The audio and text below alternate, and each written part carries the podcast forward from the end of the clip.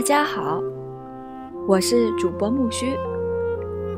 今天我们所要分享的文字来自于英国 D.K 出版社《文学百科》，很开心在这里遇见你。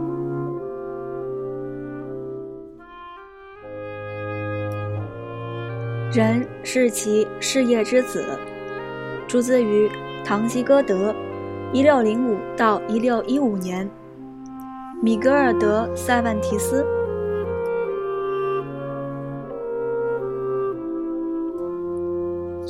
背景介绍：焦距西班牙黄金时期。此前，1499年，费尔南多·德·罗哈斯创作的小说《塞莱斯蒂娜》以兑换形式讲述了一位老鸨的故事。该作品的诞生标志着西班牙文学复兴的开始。一五五四年，匿名小说《托尔梅斯河边的小赖子》创造了一种崭新的文学形式——流浪汉小说。此后，一六零九年，西班牙最负声望的戏剧作家、诗人洛佩德·维加出版了他的艺术著作《写作喜剧的新艺术》，以为其写作风格证明。一六三五年。佩德罗·卡尔隆德·德拉巴尔卡创作的哲学寓言《浮生如梦幻》是黄金世纪中最为广泛翻译的作品之一。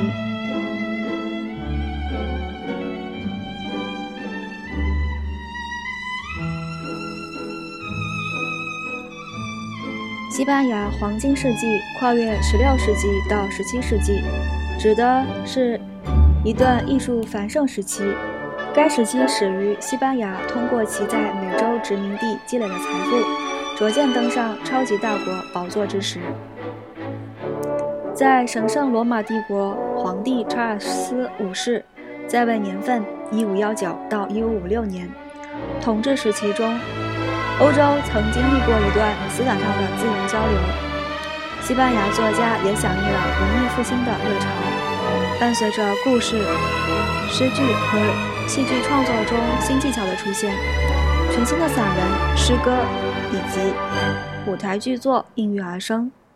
在匿名作者创作作品《托尔梅斯河边的小赖子》中，叙述者是一位命运多舛的流浪汉及小不赖。这部作品诞生了一种全新的文学题材——流浪汉小说。诗人。加尔希拉索德拉维加作品中最突出的是对其诗体形式及其格律的大胆尝试。戏曲作家洛佩德维加创作了一千八百多部人物丰满、情节丰富、充满历史感的耀眼巨作，同时还写作了许多篇十四行诗、小说以及抒情诗。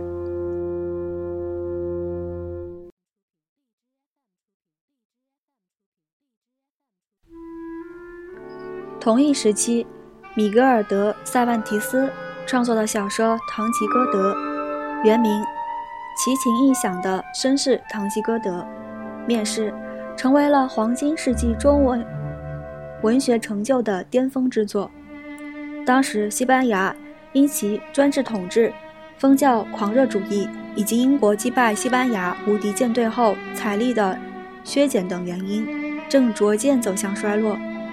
在这动荡的气候之下，唐吉诃德这位古怪主人公的骑士探险故事，跨越了浪漫的过去和不安的当下，不断激励着读者，使人沉迷其中。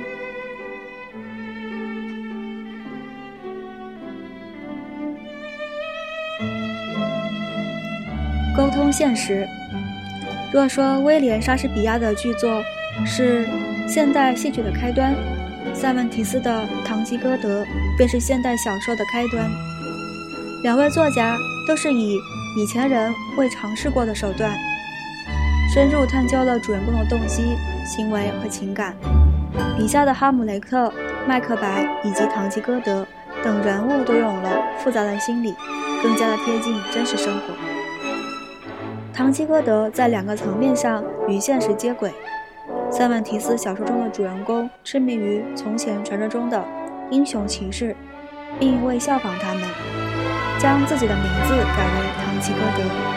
与传说中的英雄不同，唐吉诃德里的人物为生活中吃饭、睡觉等琐事而干扰，他们穿行于酒馆与风车之中，脚踏平庸的大路小道。在另一种层面上，小说以依据现实主义原则创作而成，所有的事件都是时间与空间的统一。书中的情节与其创作的时代相吻合，发生在特定的地理区域，且大体上以时间顺序为线索进行叙事，没有魔法或神话的介入。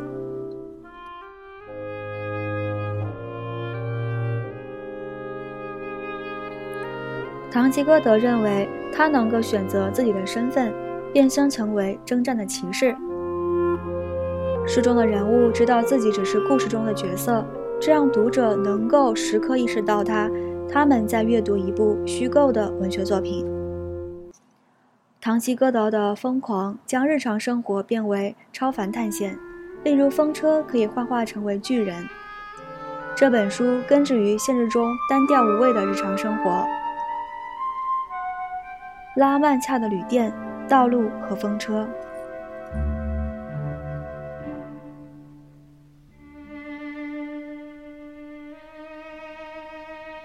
想象的巨人，《唐吉诃德》中除现实主义元素外，还有幻想元素。尽管这种幻想仅存在于主人公的头脑之中，唐吉诃德与旅店老板、妓女、牧羊人、士兵、牧师。逃犯以及遭受爱情背叛者的相遇，都被他的想象力扩大为骑士式的探索。那种高卢的阿马迪斯，在以其命名的骑士小说中可能进行了探索。于是他披上锈迹斑斑的铠甲，骑上那匹被他命名为罗奇南托的老马，将劳工桑丘潘萨招募为自己的力从，从。遵循骑士传奇中最崇高的传统，向被自己命名为杜尔西内亚的村妇表白了爱意。在他的奇幻王国中，日常生活变成了超凡探险，将永恒的标志便是拉曼恰的风车。风车是令人生畏的敌人，也是恰当的战斗对象。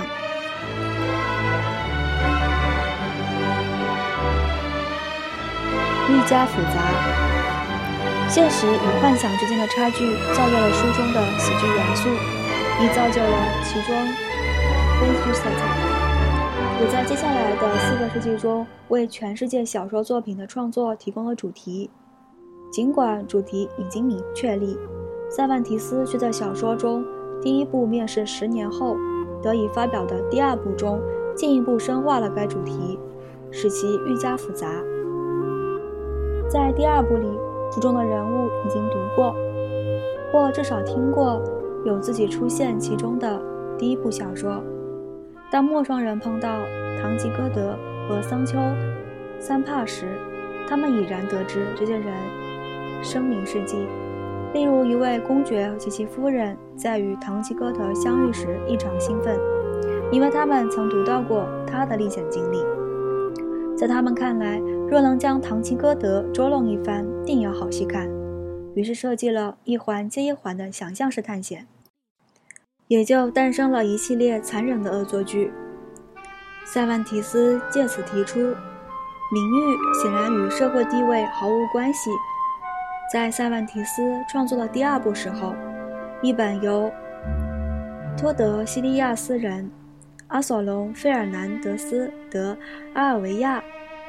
吉达创作冒充《唐吉诃德》第二部，奇情异想的绅士唐吉诃德，拉曼恰第二部出现于市面。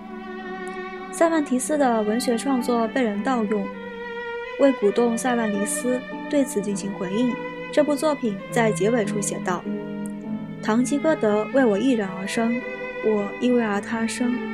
他应做事的是行动，而我应做的则是创作。”作为报复，塞万提斯在书中将骑士和他的婢从派往巴塞罗那，绑架了阿维亚达书中的一个人物。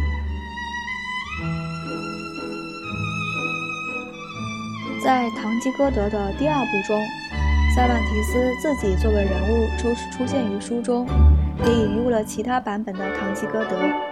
这几面不同的镜子反射了现实，故意混淆了人生与文学。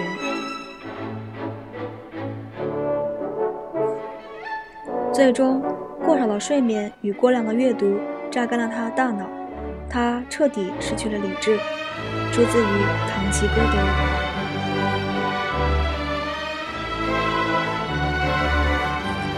故事中的故事，文学本身也是小说的主题之一。我们知道，唐吉诃德的妄想是读了太多故事的结果，这也是小说呈现给读者的一个有趣命题。尽管牧师、管家和理发师烧了堂吉诃德的书，他为追求荣耀而展开的荒谬征程仍在继续。该书的叙述者的角色也受到了质疑。塞万提斯不仅没有隐藏在角色和故事之后，反而常常出现于诗中，毫不掩饰地发出自己的声音。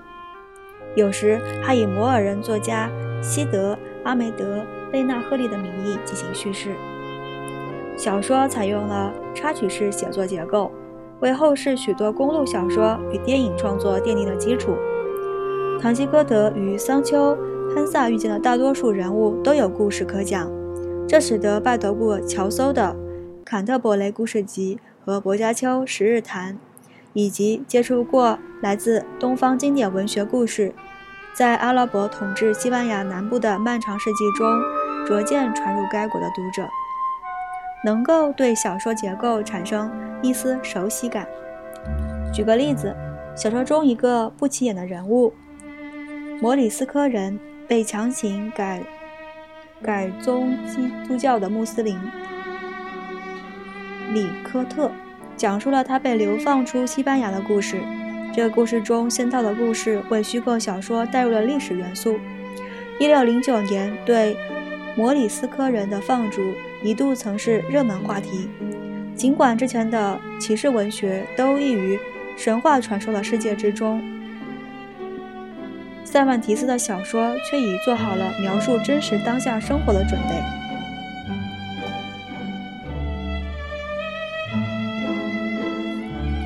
幻想与幻灭，故事不断增加，为幻想与幻灭提供了更多机会。唐吉诃德和桑丘听说，一个年轻人学习田园文学后，成了一位牧羊人，却因爱上了一位美丽的牧羊女。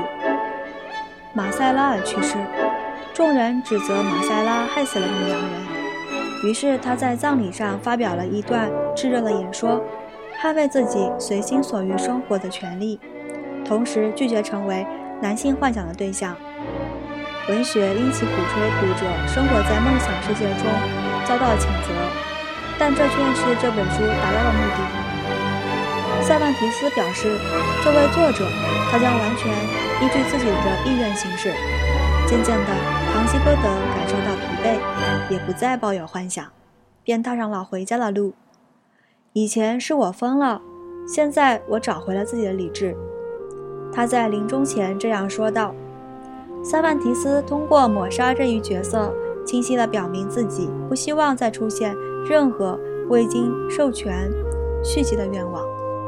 尽管塞万提斯声称堂吉诃德归自己所有，这一角色却向人们展示了伟大的小说人物是如何从其原作作者手中以原著的书页跳脱出来的。该人物为诸如英国喜剧作家亨利·菲尔丁、法国现实主义作家斯居塔夫·弗罗拜等人带去了创作灵感，其笔下的。包法利夫人效仿小说，尽力从单调乏味的生活中逃脱出来，被视为19世纪的堂吉诃德。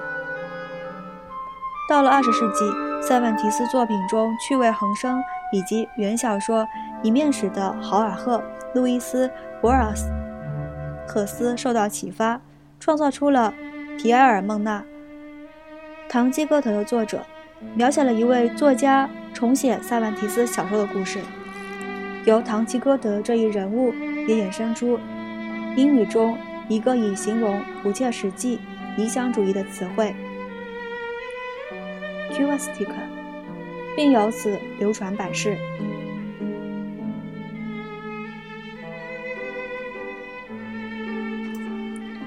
告诉我，唐阿尔瓦罗先生，吉诃德说道：“我是否与你口中的唐吉诃德一般无二？”出自于《唐吉诃德》。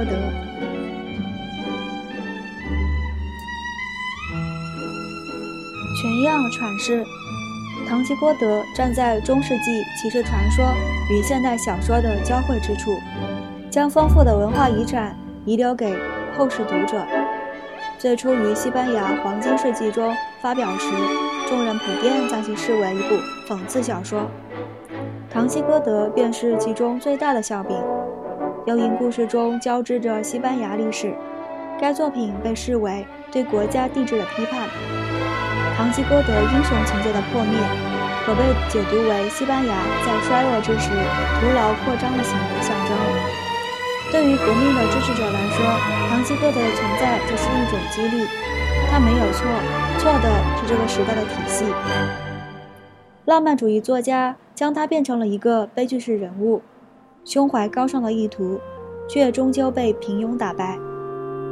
人们在不同时期对唐吉诃德的重新评估，正是其情节和写作不朽影响力的证明，也保障了这部作品在文学历史上能够始终占据中心地位。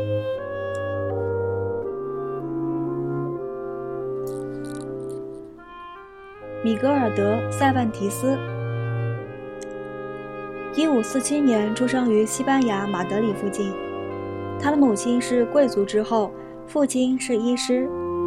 塞万提斯的早年生活鲜有人了解，但他在西班牙海军募征之前，很可能于一五六九年前后在罗马居住并谋生。塞万提斯在莱凡托战役，欧洲南部几个天主教国家的。联军战中战胜了日耳曼军军队，在其中身负呃身负重伤，于1575年被土耳其人俘虏，并在阿尔及利阿尔及尔的监狱中度过了五年岁月。后来，一个天主教团体支付了赎金，塞万提斯得以重返马德里。他在1585年出版了自己的第一部正式作品《加拉泰纳》。尽管生活拮据，他仍坚持创作，最终凭借《堂吉诃德》获得成功。虽然没有获得财富，塞万提斯于1616年去世，棺木却在后来不知所踪。2015年，一些科学家声称在马德里一所修道院中发掘了他的遗骸。主要作品：1613年《训诫小说集》。一六一七年，贝尔西斯雷和西西蒙·冯达历险记未完成。参见《坎特伯雷故事集》第一对开本《十日谈》高卢的阿马迪斯铁皮鼓跳房子寒冬夜行人。今天我们所分享的 DK 文学百科就到这里了，感谢你的收听，很开心在这里遇见你，欢迎订阅我的微信公众号和微博木须会，让我们期待下期再见吧，拜拜。